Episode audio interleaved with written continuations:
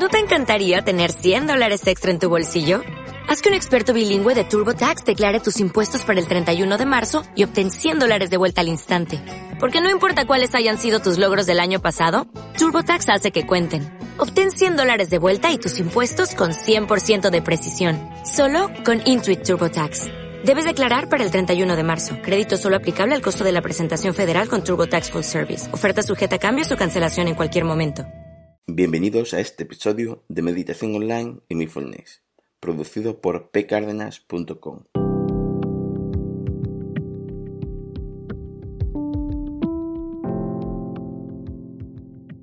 El podcast donde hablaremos de técnicas, prácticas, noticias, dudas y todo lo relacionado con la atención consciente plena y cómo aplicarla. Recordar que para cualquier duda y demás mi página de contacto está en pcardenas.com. Allí tenéis un enlace para contactar conmigo.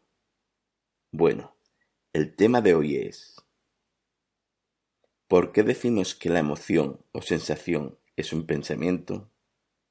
Esta frase a veces suele traer discusiones. Así que intentaré que no se quede en el tintero nada, para que se entienda bien por qué decimos que, en un principio, una emoción o sensación es un pensamiento. Aunque evidentemente la emoción o sensación la observamos en el cuerpo y el pensamiento se produce en la mente, cuando percibimos esa emoción es cuando notamos consciente o inconscientemente que la tenemos. Con esto no quiero decir, y que no me coman los puristas, que la emoción no existe sin el pensamiento. Esto sería incorrecto. La emoción o sensación se está produciendo indiferentemente de que seamos capaces de darnos cuenta.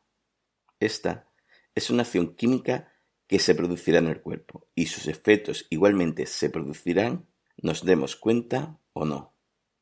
Otra cosa será que mediante los pensamientos podamos mejorar o empeorar, pero eso también es otro tema, ya que en este caso estamos resolviendo por qué llamamos pensamiento a una emoción a una sensación. Para que lo entendamos un poco mejor, os pondré un ejemplo, que es muy habitual haberlo tenido, y si no todos, la gran mayoría.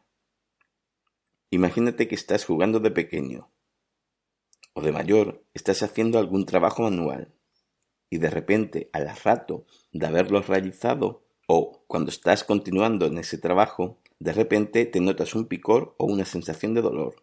Uf, ¿Esto qué es? Y resulta que tienes un corte, producido por algo que estaba haciendo, pero que en ese momento no te diste cuenta. De repente te ves sangre en algún lado o tocas algo y te duele. Y te pregunta, vaya, no noté o percibí hasta ahora que me había hecho una herida. De hecho, si el trabajo que realizas o la situación en la que estabas era una situación estresante, puede favorecer las posibilidades de que tardes más en notar cosas como las comentaba. Pero bueno, continuamos. Entonces, en la parte consciente de nosotros, nos hemos percibido que existía una herida, una sensación de dolor. Sin en cambio, la herida estaba ahí hace ya un rato. He aquí por lo que solemos decir, y más en este tipo de técnica, y es que la sensación o emoción no existe, entre comillas, hasta que no la percibimos mentalmente, que sabemos que existe en realidad, porque de hecho la herida produce sangre, y el corte existe, y los efectos de esa herida en referencia a su gravedad, pero para nuestra mente no existe hasta que no la hemos percibido. Y esto, en cierta manera, es importante recalcarlo, porque una vez percibas una sensación o emoción, podemos después trabajarla. Por eso, en la meditación es importante observar tus pensamientos, porque ya se trate de charlas tuyas, imaginaciones o percepciones que notas en el cuerpo, en el primer sitio donde aparecerá para ti será en tu mente. Sé que para algunos esto puede parecer una obviedad, pero también sé que para otros, quizás porque nunca se hizo esta reflexión, aún no tenía este conocimiento o esa comprensión. Pero comento todo esto porque en el contexto que hablamos siempre puede surgir alguna duda cuando lo haya dicho o lo vaya a decir más adelante. Y la práctica de la meditación o el mindfulness tiene estos ejercicios de observar estos pensamientos, emociones, sensaciones, y si conseguimos comprender mejor por qué la llamamos pensamiento, puede resultar más sencillo percibirla esta vez con más nitidez en nuestras prácticas y que refinando nuestra práctica de atención consciente plena consigamos mejorar nuestra sensibilidad a notar estos pensamientos. Con esto no digo que seamos más sensibles emocionalmente, porque cuando hablamos de pensamientos es percibir el ruido mental que produce esa sensación o emoción, no la intensidad con la que la percibimos, que también lo haremos, pero bueno, nuestra mente es así.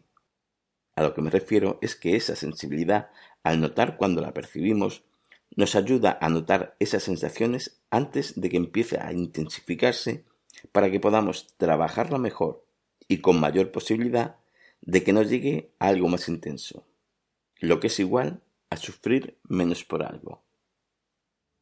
Bueno, espero que esto te sirva.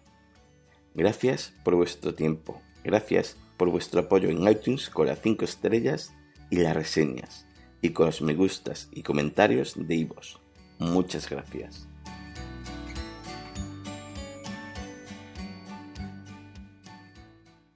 En Sherwin Williams somos tu compa, tu pana, tu socio, pero sobre todo somos tu aliado, con más de 6.000 representantes para atenderte en tu idioma y beneficios para contratistas que encontrarás en aliadopro.com. En Sherwin Williams somos el aliado del PRO.